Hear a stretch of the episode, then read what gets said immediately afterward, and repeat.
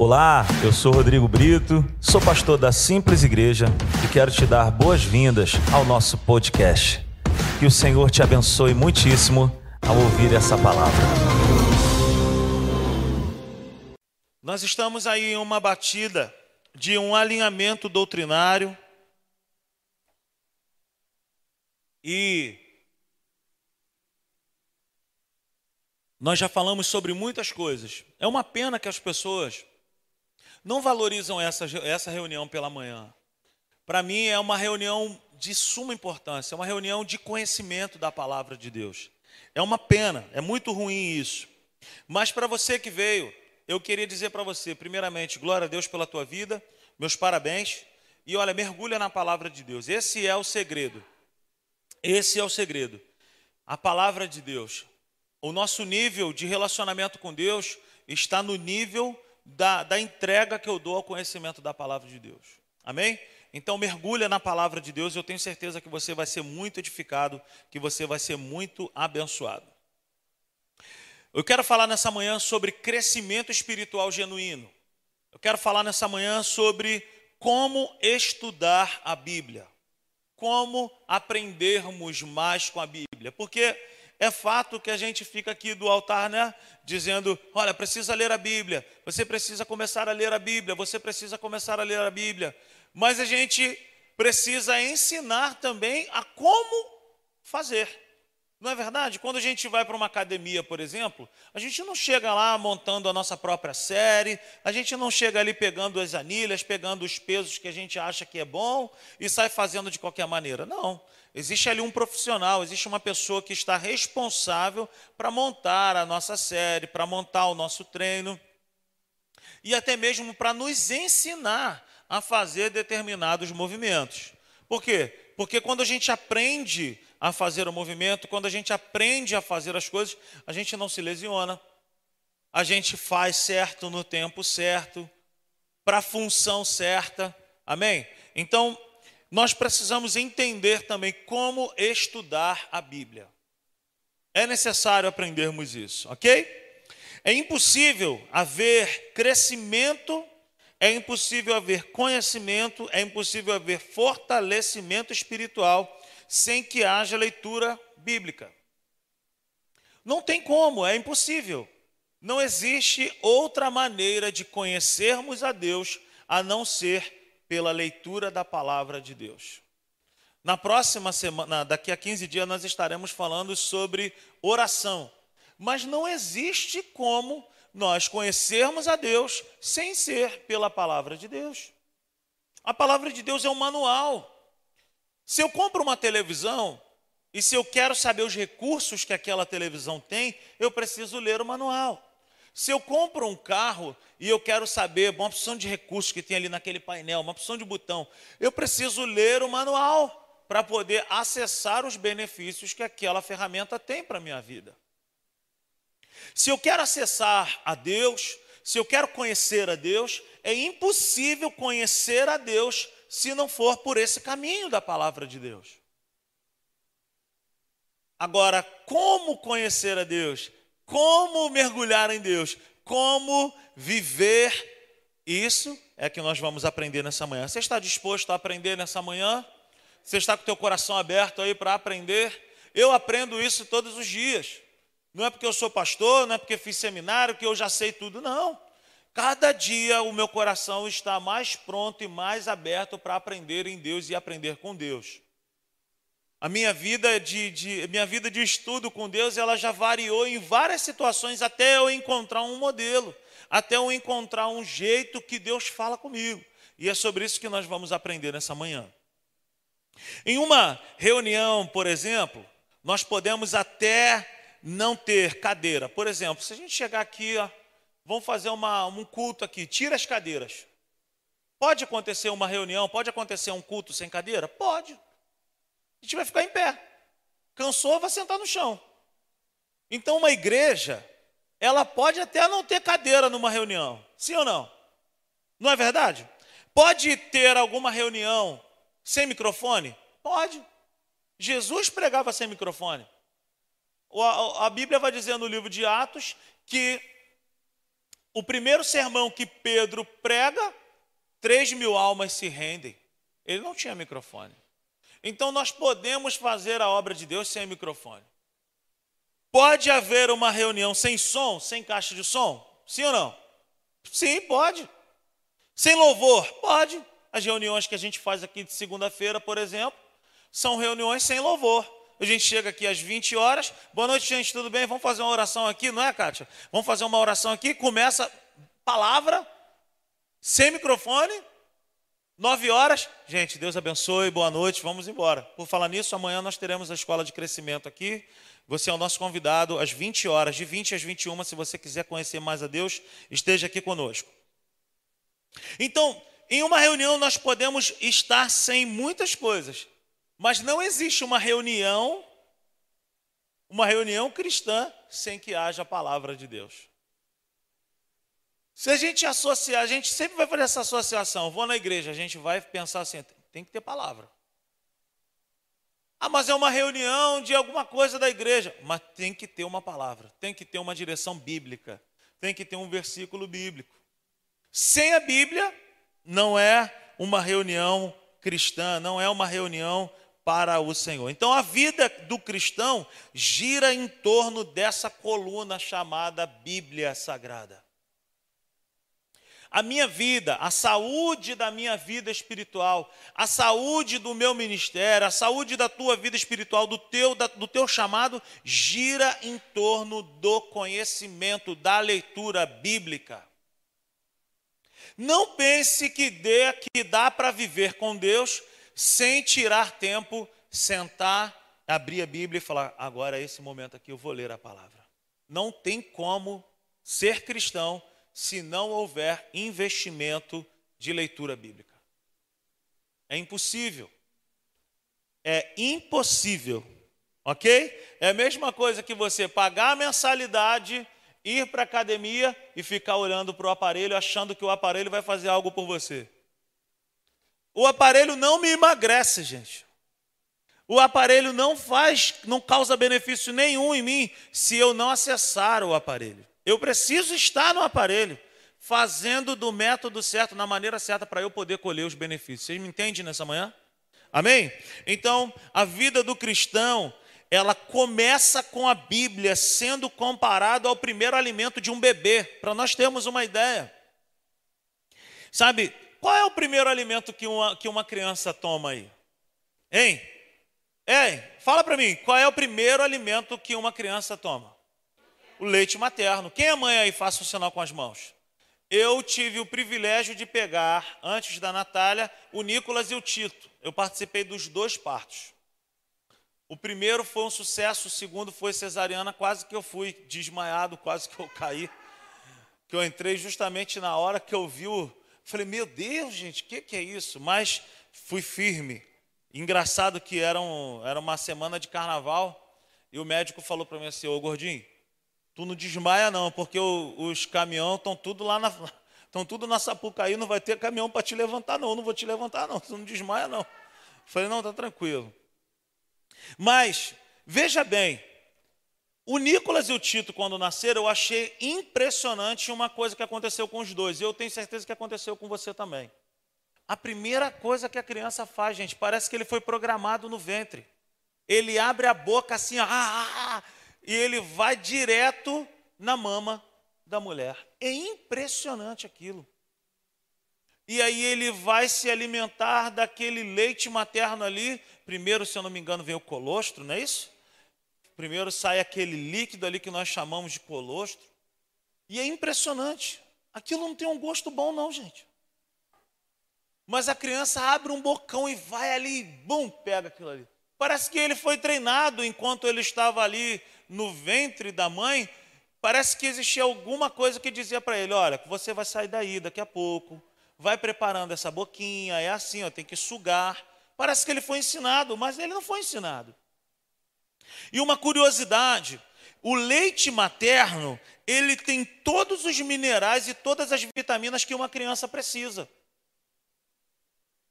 Por isso que quando a criança nasce, a gente não pode, naquele primeiro momento, colocar outros alimentos. Dá vontade. Eu conheço, um, eu conheço um abençoado que a filha dele ficou olhando para ele, abriu a boca, ele pegou uma uva, espremeu na boca da garota, quase que foi a óbito a menina, estourou o estômago dela todinho. Por quê? Porque ela não estava preparada para uva. Ela precisava de leite. Então veja bem, a vida do cristão, ela é comparada, o início da vida do cristão, ela é comparada ao nascimento de um bebê. O alimento de um bebê é o leite, porque no leite tem ali todos os minerais, as vitaminas que nós precisamos, assim como é a Bíblia, para mim e para você. Quando nascemos de novo, quando nos tornamos nova criatura, quando ainda somos um bebê espiritual, o alimento que nós mais precisamos na nossa vida é o quê? A Bíblia. Será que, será que existe algum texto da Bíblia que fala a respeito dessa comparação que eu estou fazendo? Abra sua Bíblia comigo em 1 Pedro, capítulo 2, versículo 2. 1 Pedro 2, 2. Olha isso. A Bíblia diz assim: como crianças recém-nascidas, olha isso, é fantástico. Como crianças recém-nascidas, desejem de coração o leite espiritual puro, para que por meio dele cresçam para a salvação. Por que, que o apóstolo Pedro faz essa comparação do leite com o alimento para a salvação? Porque uma criança, se não tomar o leite materno, ela se perde, ela perde a sua vida, porque ela não pode comer outra coisa. Então ela precisa do leite materno para ela poder desenvolver, crescer, romper, avançar e ter saúde. Assim é a minha vida, assim é a tua vida com a palavra de Deus. Quando nascemos de novo, o que, que nós mais precisamos? Palavra. O leite espiritual é comparado ali, é a Bíblia. Eu me lembro que quando eu me converti, eu tinha alguns problemas com a minha mãe. Porque para onde eu ia, eu levava minha Bíblia e a minha revistinha de escola bíblica dominical do discipulado. Aonde eu ia, eu levava. Ela falou: garoto, está um sol terrível lá fora. Vai para a praia, vai para isso. Eu viajava para a região dos lagos. Vai, vai, vai tomar um banho de praia com teus irmãos. Vai fazer. Eu falei, não, vou fazer a minha lição aqui da escola bíblica dominical. Ela ficava furiosa, saudosa, Dona Glória. Ela ficava para morrer comigo. Mas existia uma fome dentro de mim existia um desejo no meu coração de crescer em Deus. E aquilo que eu aprendi lá atrás, ninguém tirou de mim. O Senhor é meu pastor e nada me faltará. Eram, eram alimentos simples, básicos, mas que me fundamentaram para hoje eu estar aqui pela graça e pela misericórdia de Deus, ainda frutificando. Então, meus irmãos, não pense que se você quiser viver uma vida efetiva, um ministério efetivo, uma vida frutífera em Deus, é necessário se alimentar da palavra de Deus. É necessário se alimentar da palavra de Deus. Agora, o maior barato é que no início da nossa conversão, o que, que acontecia? Nós não líamos é, fundamentos, palavras muito profundas. Quando nós fomos discipulados, nossa leitura era bem básica, era bem pouquinha, é, tinha uma medida certa. Para quê? Para que houvesse uma saúde espiritual. A gente não podia mergulhar muito porque a gente não compreendia. Assim como é também na nossa vida física.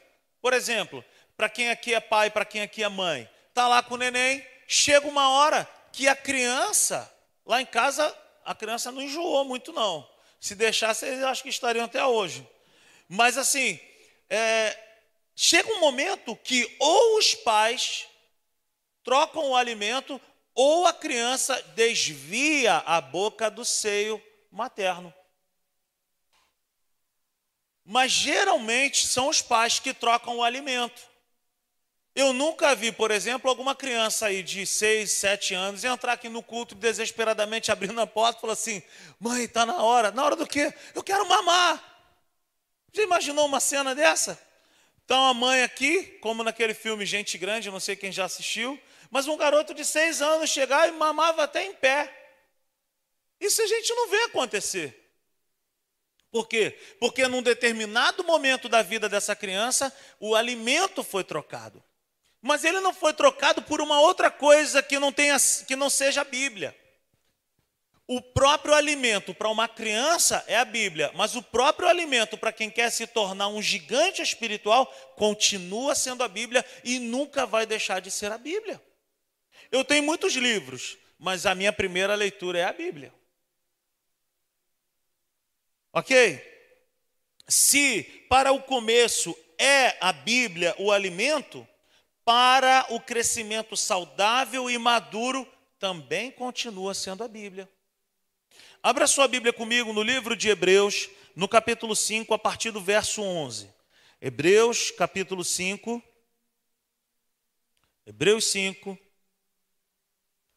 Nós vamos fazer a leitura do verso 11 ao verso 14.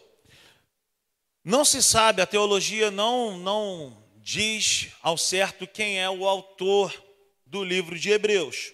É o único livro na Bíblia que nós não sabemos quem é o autor. Mas estudos, eu também creio por essa linha, que seja o apóstolo Paulo por causa de uma linguagem, mas nós não vamos afirmar.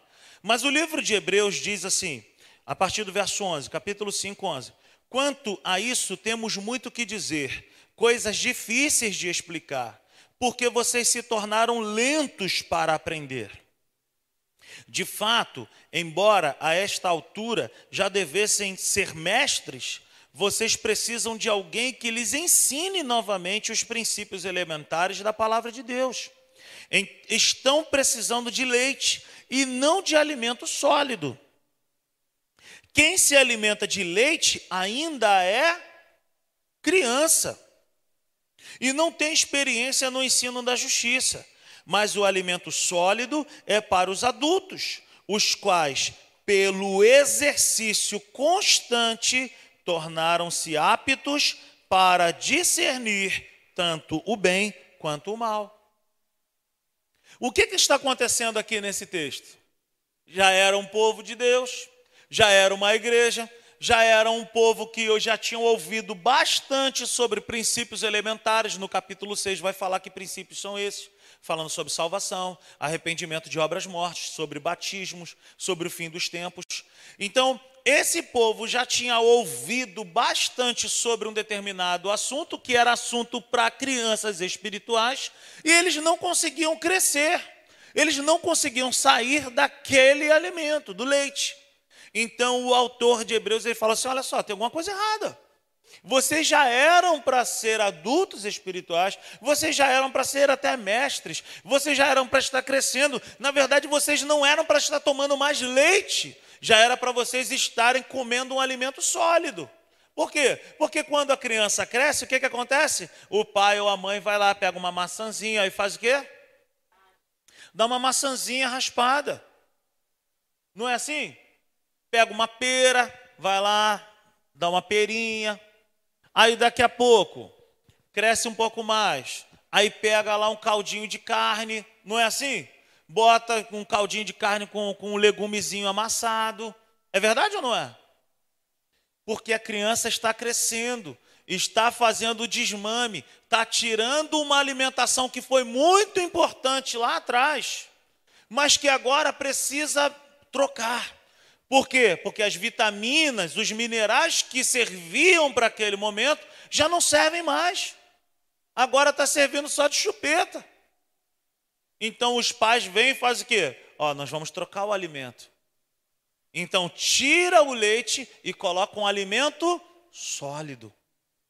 É um caldinho de carne, é um legumezinho amassado, daqui a pouco um macarrãozinho com caldinho de feijão, Daqui a pouco vai crescendo, já toma uma sopinha batida. Aí daqui a pouco já está comendo feijoada, mocotó e por aí vai. Lá em casa, eu, Rosana e Rafael, a gente começou a comer essas coisas ali por volta de um ano, mais ou menos. E aí eu quero dizer o seguinte: quem escreveu Hebreus, ele está dizendo isso para esse povo. Vocês inverteram o processo, ao invés de estarem comendo alimento sólido, sólido, vocês estão tomando leite. E é perigoso isso, não é bom que, que ele está dizendo? Cara, vocês não estão mergulhando no alimento sólido que a Bíblia, que a palavra tem para vocês. Vocês pararam no tempo. Estão vivendo de leite no momento que era para viver de alimento sólido. Quem está me entendendo nessa manhã, diga amém. Nós não ficamos no leite o tempo inteiro, nós precisamos trocar o alimento. E aí, aqui, eu estou nessa função de pastor para trocar o alimento da igreja. Todas as vezes, já falei isso, todas as vezes que acaba uma série, eu tenho que dobrar o meu joelho e falar assim: Senhor, qual é o alimento que o Senhor quer que eu dê agora para o teu povo? O que, que o Senhor quer que eu fale para os teus filhos?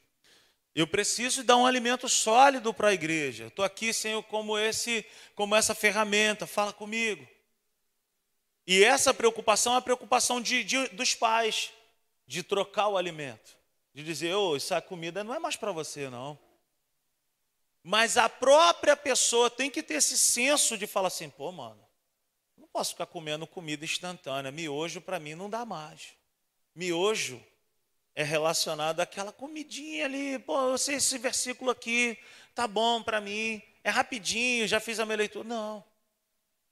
Existe um momento onde a gente precisa entender e virar a chave dentro de nós e falar assim: cara, eu preciso crescer. E se eu quiser crescer, eu preciso mergulhar na palavra. Se eu quiser amadurecer, se eu quiser ter saúde na minha vida espiritual, eu preciso mudar o alimento. Quantos estão comigo nessa manhã? Digam amém. A leitura bíblica é para nós como um alimento.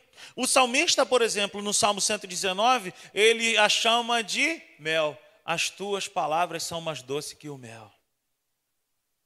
Agora, a Bíblia diz em Jeremias, no capítulo 15, no verso 16, abra sua Bíblia comigo lá. Jeremias 15, verso 16. Olha o que diz a palavra de Deus? Quando as tuas palavras foram encontradas, eu as comi. Elas são a minha alegria e o meu júbilo, pois pertenço a ti, Senhor Deus dos exércitos. A Bíblia, a palavra de Deus, pelo salmista é comparada a um doce que levanta o moral do abatido. Não é assim? Quando a gente está muito cansado, está muito estressado, o que, é que a gente faz? Come um pedacinho de chocolate, come um pedacinho de doce, alguma coisa. Aquele doce dá uma energia. A palavra de Deus é essa energia para nós. Agora, o profeta aqui, ele está dizendo o seguinte: quando as tuas palavras foram encontradas, eu as comi. O que, que ele fez? Ele pegou ali o papel, ele pegou as escrituras e comeu? Não. Ele se alimentou ele leu a palavra de Deus e aquela palavra serviu para ele como um prato de comida. Você está me entendendo nessa manhã? Então, o, o, profeta compara aqui com algo comestível. Não é que ele comeu a Bíblia, não é que ele comeu a palavra, o papel, mas é que ele se alimentava dela. Ele entendia que se nós fazemos aí quatro, cinco refeições no nosso dia, ele precisava se alimentar espiritualmente também com as verdades. Ok? Como conhecer a Deus e a Sua palavra? Como? Eis a pergunta, eis a questão. Abra sua Bíblia comigo, no livro de Provérbios. Provérbios no capítulo 2. A partir do verso 4, nós vamos fazer a leitura. Como que eu preciso buscar a Deus? Preste atenção nisso. Provérbios no capítulo 2, no versículo 3, eu quero começar a ler, está, está escrito assim: Se clamar por entendimento e por discernimento gritar bem alto. Olha o versículo 4. Se procurar a sabedoria como se procura a prata, e buscá-la como quem busca um tesouro escondido, então você entenderá o que é temer ao Senhor e achará o quê? E achará o quê? Conhecimento. Veja bem, se alguém chega para você ali agora, você saiu aqui da igreja, vou usar a tua figura, Anne. Você saiu ali na porta agora, aí chegou uma pessoa e falou assim: Anne, eu preciso te falar uma coisa. Preste atenção nessa cena.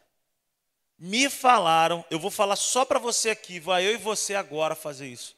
Mas me falaram que colocaram uma mala com muitas joias, com muito dinheiro E essa pessoa que, é, que colocou lá, ela colocou de propósito, ela quer abençoar alguém. Está na beira do canal de Jardim América.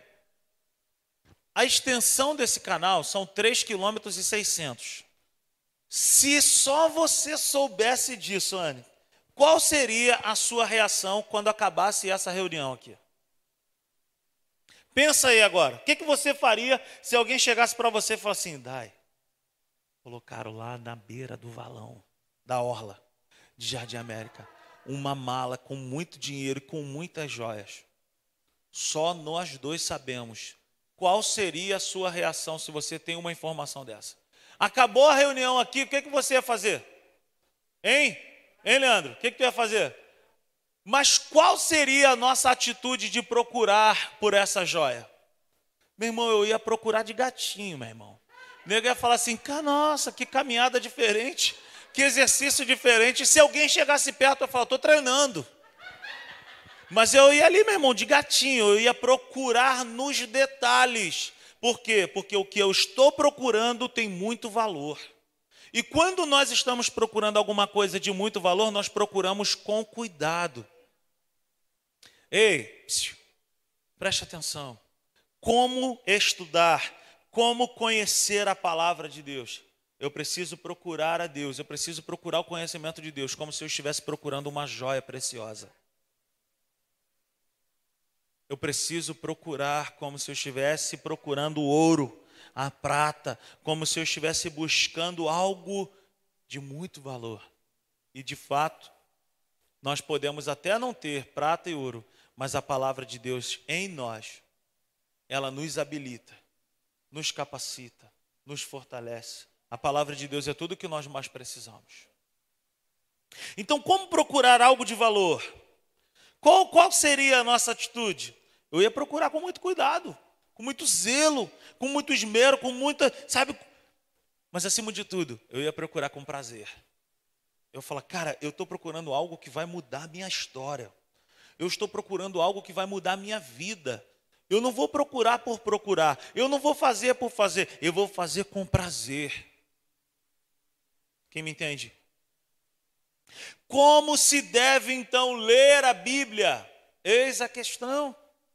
Eu já sei que eu preciso procurar com zelo, com amor, com cuidado, com carinho, mas como se deve ler a Bíblia? A primeira dica que eu quero te dar nessa manhã, com a ajuda do Espírito Santo. É impossível ler a Bíblia e ter conhecimento da Bíblia se antes de ler nós não falarmos com o Espírito Santo. Espírito Santo, me ajuda a entender a tua palavra me ajuda a discernir, me ajuda a ter uma interpretação boa da tua palavra, porque eu quero crescer na palavra. A Bíblia fala alguma coisa a respeito disso? Claro. Abra sua Bíblia comigo no livro, no, no Evangelho de João, no capítulo 14. Evangelho de João, no capítulo 14, no verso 26, diz a palavra do Senhor. Mas o conselheiro, o Espírito Santo, que o Pai enviará em meu nome, lhes ensinará todas as coisas e lhes fará lembrar tudo o que eu lhes disse. Quem é que faz saltar o conhecimento de Jesus dentro do nosso coração, queridos? É o Espírito Santo. Então, se eu vou me preparar para a leitura bíblica, eu preciso convidar a pessoa do Espírito Santo para fazer parte disso. Eu não posso abrir a Bíblia e achar que eu vou ter discernimento, entendimento, revelação da palavra de Deus sem que o Espírito Santo participe disso. Dois capítulos depois, João, no capítulo 16, no verso 13, o Senhor Jesus ele fala: "Mas quando o Espírito da verdade vier, ele os guiará a toda a verdade, não falará de si mesmo, falará apenas o que ouvir e lhes anunciará o que está por vir. Quem é que nos ensina a entender a Bíblia, gente? É o Espírito Santo. Que não é uma fumaça, que não é uma energia, mas é uma pessoa. Que eu preciso me relacionar com ele diariamente. Eu preciso ter essa, esse entendimento dentro de mim e saber que sem ele eu não sou nada. Olha o que diz a Bíblia em 1 Coríntios, 1 Coríntios no capítulo 2, verso 13. Delas também falamos, não com palavras ensinadas pela sabedoria humana, mas com palavras ensinadas pelo pelo pelo espírito, pelo espírito, interpretando verdades espirituais para os que são espirituais. Quem é o nosso guia, quem é o nosso mestre, quem é o nosso professor é o Espírito Santo. Uma outra coisa, um outro princípio que nós precisamos entender: como se deve ler a Bíblia? Com o espírito submisso, com o interior submisso, com vontade e coração aberto de colocar em prática as palavras de Deus.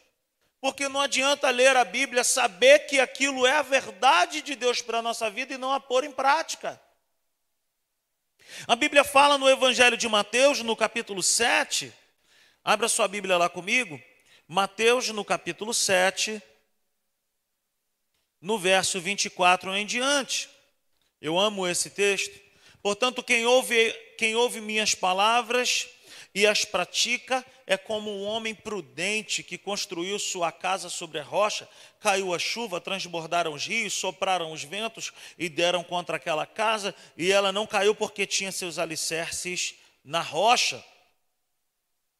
Mas, verso 26, mas quem ouve estas minhas palavras e não as pratica é como um insensato que construiu a sua casa sobre a areia, caiu a chuva, transbordaram os rios, sopraram os ventos e deram contra aquela casa, e ela caiu e foi grande a sua queda. Gente, qual que é a diferença de um homem para o outro? A única diferença é que um praticou a palavra de Deus e que o outro não praticou a palavra. O conhecimento de Deus, a verdade de Deus está disponível para todos nós. Mas por que, que somente alguns conseguem viver os benefícios da palavra de Deus? Porque esses colocam a palavra de Deus em ação. Quando você vê alguém abençoado, quando você vê alguém muito próspero, quando você vê alguém que tem uma família linda, não diga que ele teve sorte. Diga assim: olha, esse homem, essa mulher obedeceu muito a palavra. Ele leu, ela leu a palavra de Deus e pôs em prática. É simples. É simples. Um conheceu a palavra, o outro conheceu a palavra. Um colocou em prática, o outro não colocou em prática.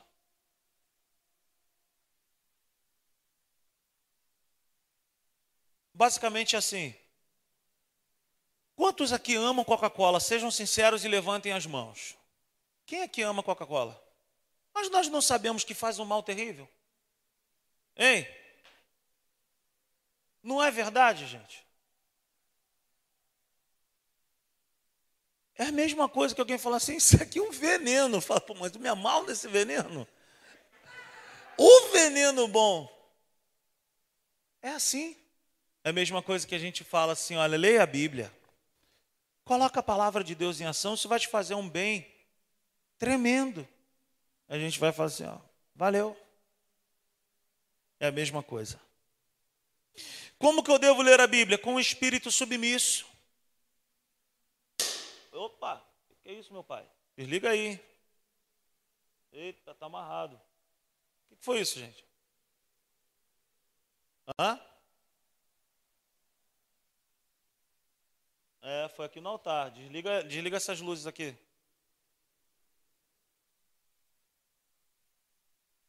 Acende as outras aqui, por favor.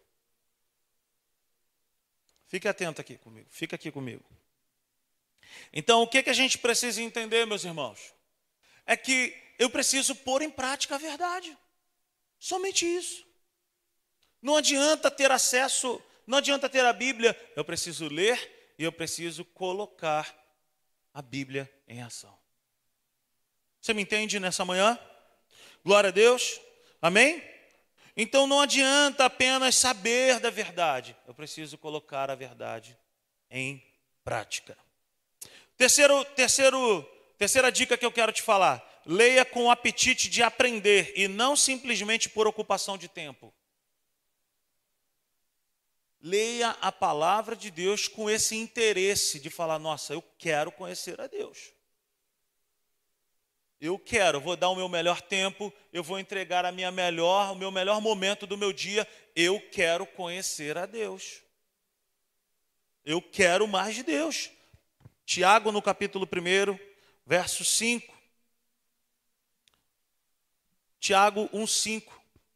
Se algum de vocês tem falta de sabedoria, peça a Deus, que a todos dá livremente, de boa vontade, e lhe será concedida. Quer conhecer Deus? Quer conhecer a verdade de Deus? Peça. Peça a Deus. Senhor, eu quero. Aquele que tem fome, pede. Aquele que tem sede, peça. Senhor, eu quero te conhecer. Senhor, eu quero a tua palavra. Senhor, eu quero a tua verdade na minha vida. Eu quero mais de Deus na minha vida. Você me entende nessa manhã? Diga amém.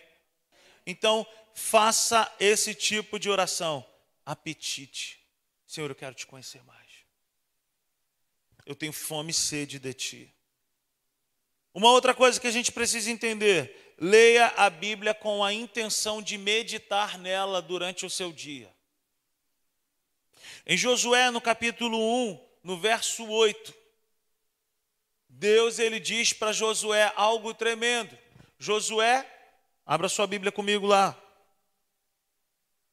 Josué no capítulo 1, no verso 8.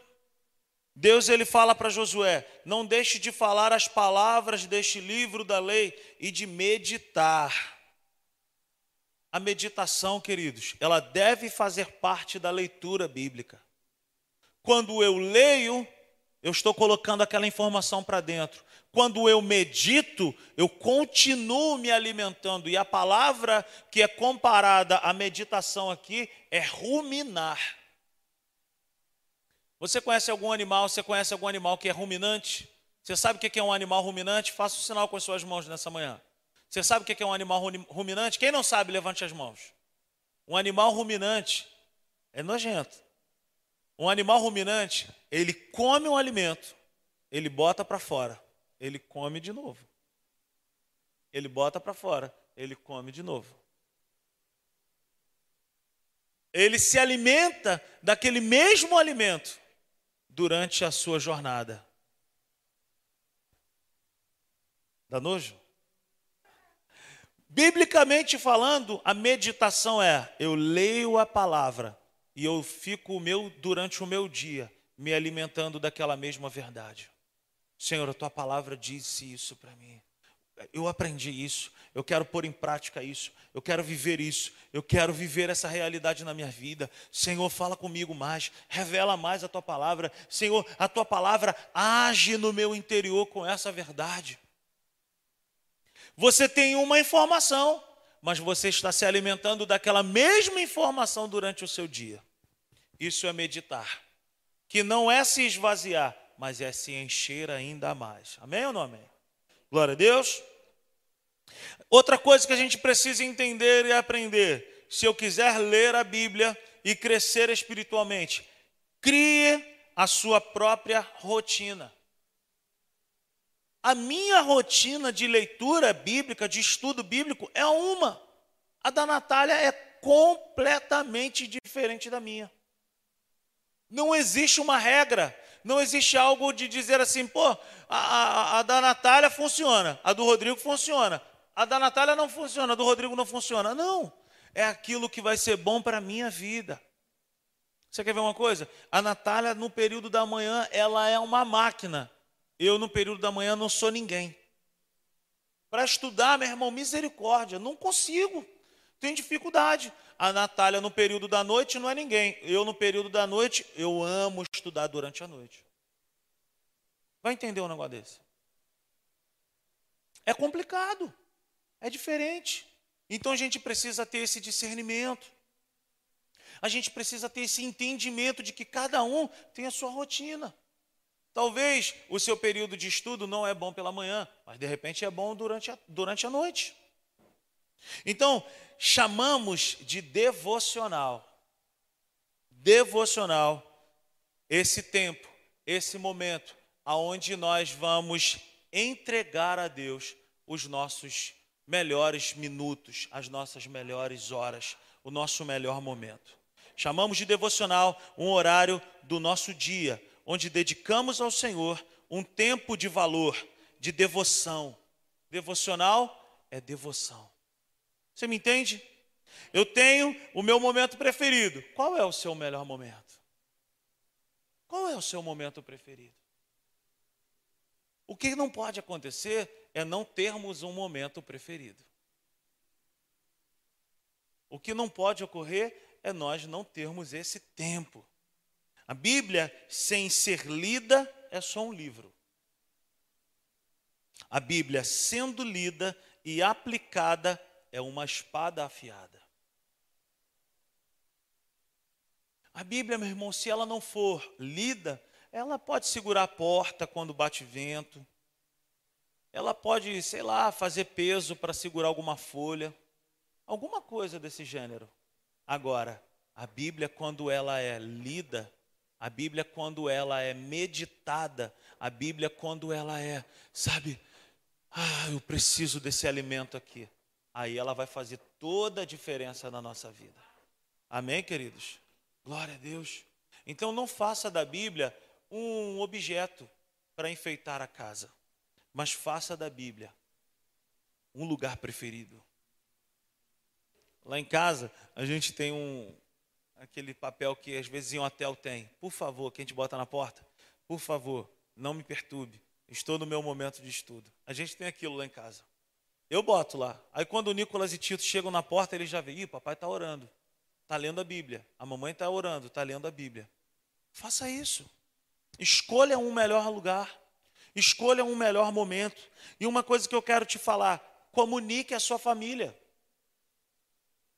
Ó, o quarto vai estar fechado, eu vou estar me dedicando à leitura bíblica.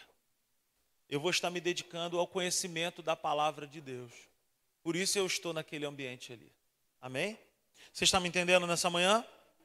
Esse barulho deve ser o Igão ou a Ruth fazendo a mudança dele, gente. O Igão e a Ruth que estão morando aqui do lado, eles devem estar pregando alguma coisa. Amém?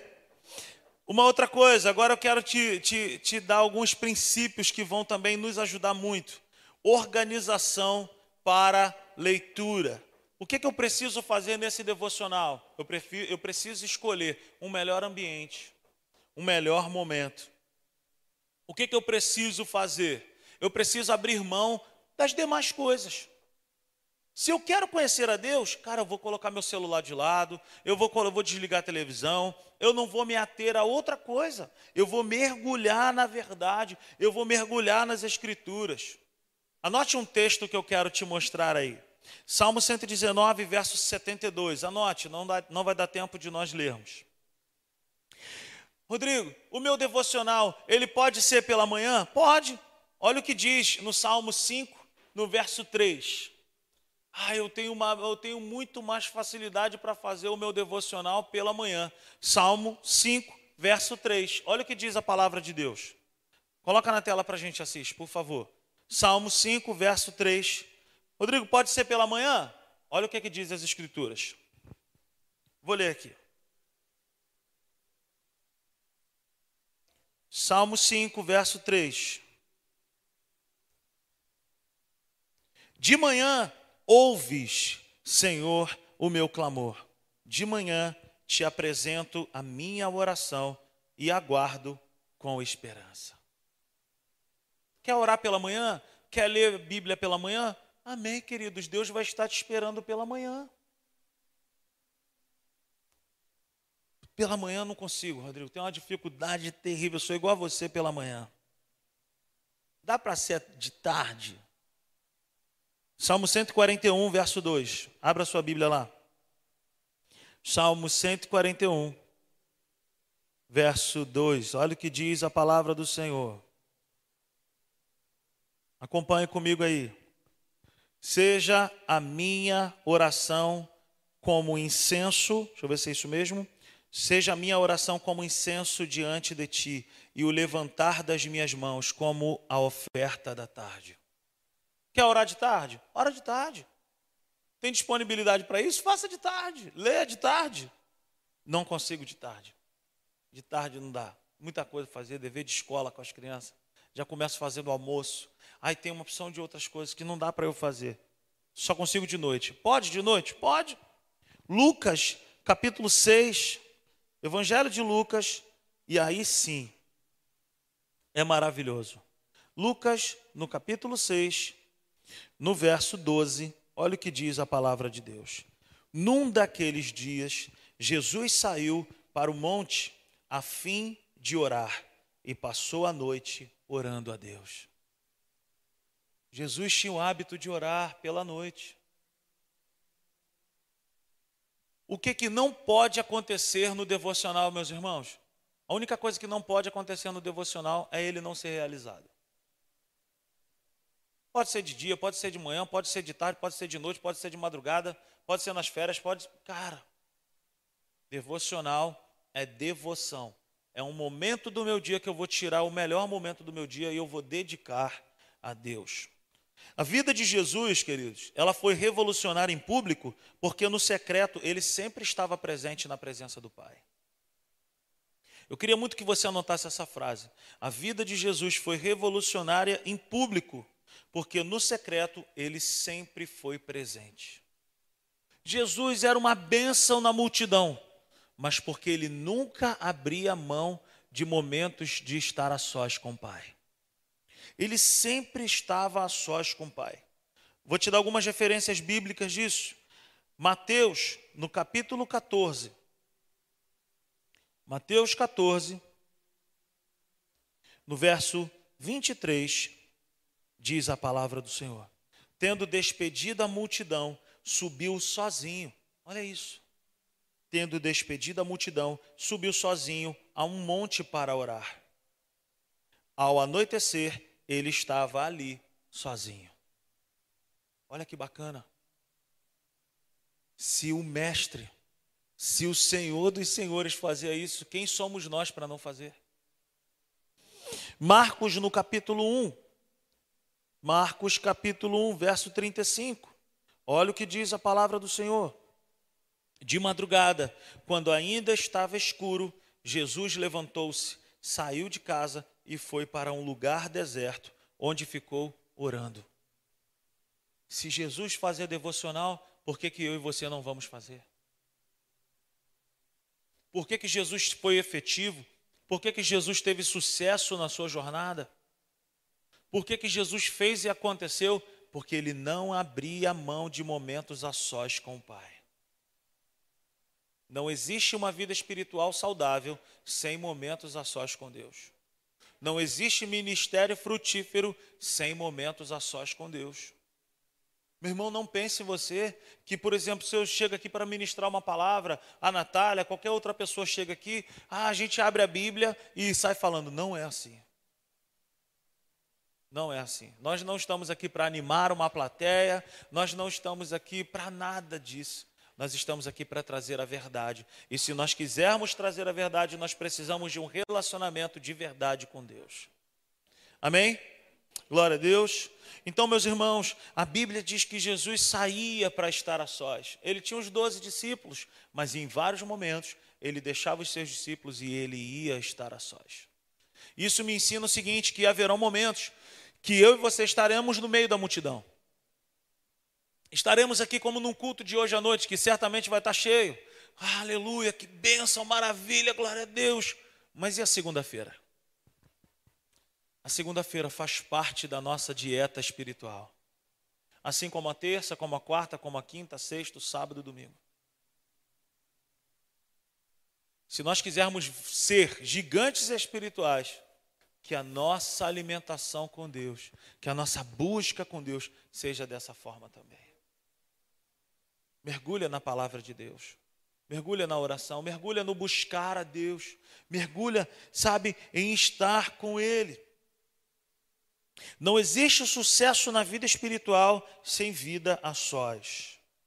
E agora eu queria que você, que sonha com o ministério, que almeja o episcopado, eu queria dizer para você o seguinte: nós nunca pregaremos para multidões se não soubermos lidar com a vida a sós, com Deus.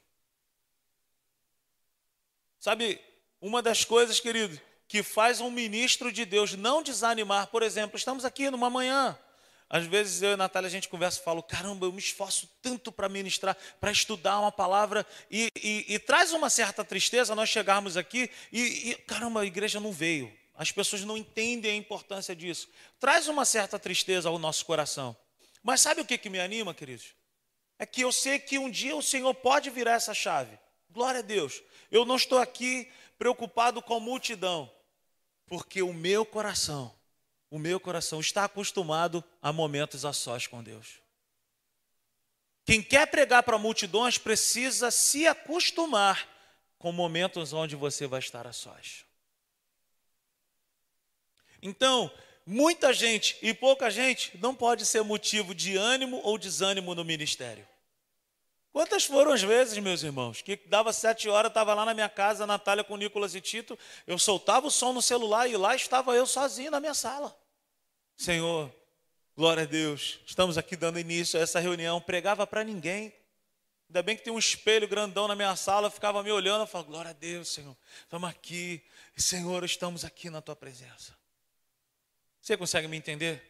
Se você quiser fazer algo para Deus que você vai ser muito visto, faça algo para Deus que ninguém vai estar tá te vendo. Momentos a sós com Deus. Fecha a porta do teu quarto. Comunica a tua família. Fala, ó, não me atrapalhe agora não, que eu estou buscando o coração do Pai. Estou cavando aqui o coração de Deus. Eu quero conhecê-lo mais. Amém? Glória a Deus. Deve haver um lugar. Devocional também tem a ver com o lugar. Eu não consigo estudar a Bíblia sem mesa. A Natália consegue. A Natália faz sentada na cama com travesseiro. Eu não consigo fazer assim. Eu não, eu preciso de uma mesa, eu encho a mesa de livro, eu encho a mesa de dicionário, de isso, aquilo. A Natália não é assim. Tem a ver também com o ambiente. Quer ver uma coisa que me fascina? A natureza. Quando eu vou lá em São Fidélis, por exemplo, eu procuro sempre um lugar onde eu abro uma janela e eu consigo contemplar uma, uma árvore ou uma montanha, alguma coisa. Então, o devocional ele tem a ver com o lugar, tem a ver com o ambiente. Se você quiser ter uma produtividade melhor no teu devocional, procure um lugar que tenha silêncio. Nós estamos aqui falando da Bíblia e tem alguém martelando. Olha como é que divide a nossa atenção. Não dá vontade de falar assim, irmão, para aí. Hein? Procure o silêncio. Procure a quietude. Procure um ambiente agradável. E comunique às pessoas, como eu acabei de falar. Ó, eu estou aqui, não está acontecendo nada de ruim, eu estou aprendendo com Deus. Amém? A Bíblia é um livro para ser lido de forma sistematicamente. É uma outra dica que eu quero te falar. Como conhecer a Deus se eu leio um versículo hoje em Provérbios, amanhã eu leio um em Apocalipse, aí depois eu leio um lá em 1 Timóteo? Não. A palavra sistemática significa ordeira, organizada. Sabe? Então leia a Bíblia de maneira sistemática. O que, que é isso? Organizadamente. Por livro. Comece lendo pouco. Comece lendo os menores textos, mas comece. Comece lendo algo lá no Novo Testamento. Leia Efésios, 1 João, Evangelho de João, Evangelho de Mateus, Evangelho de Marcos, Evangelho de Lucas. Começa depois a progredir. Pô, vou ler cartas paulinas. Não leia Apocalipse de cara, que você não vai entender. Não vá lá para o Antigo Testamento, leia o Novo Testamento, comece lendo pouco, mas comece. Outra dica, leia memorizando algo. Leia um versículo, comece a memorizar. Leia estudando, ao invés de ler simplesmente. Bota um caderno lá do teu lado. Um dicionário. Porque às vezes aparece uma palavra difícil. Caramba, o que, que significa isso? Eu vou aqui no dicionário. Eu vou entender melhor. Escolha uma boa versão de Bíblia. A Bíblia que nós usamos aqui, a versão, é a NVI, Nova Versão Internacional. Existem, existem versões de Bíblia que nós temos dificuldade de interpretar. Então escolha uma boa versão de Bíblia. Amém? Fique de pé nessa manhã eu quero dizer para você, meu muito obrigado por você estar aqui. E queria te encorajar nessa manhã a você buscar o coração de Deus, a você se rasgar, se humilhar diante dele, dizendo: Pai, eu quero te conhecer mais. Eu quero saber mais de ti. Eu quero conhecer mais a tua palavra. Eu quero mais do Senhor. Quantos estão dispostos a viver isso? Amém? Quantos a partir de hoje vão começar a estudar a palavra de Deus com mais disciplina? Quantos aqui têm coragem de levantar as mãos e falar assim: Eu quero ser mais disciplinado em ler a Bíblia? Quantos vão fazer isso a partir de hoje? Quantos aqui vão separar um tempo, vão separar um momento do dia para poder dizer: Senhor, esse é o meu momento, eu quero te conhecer.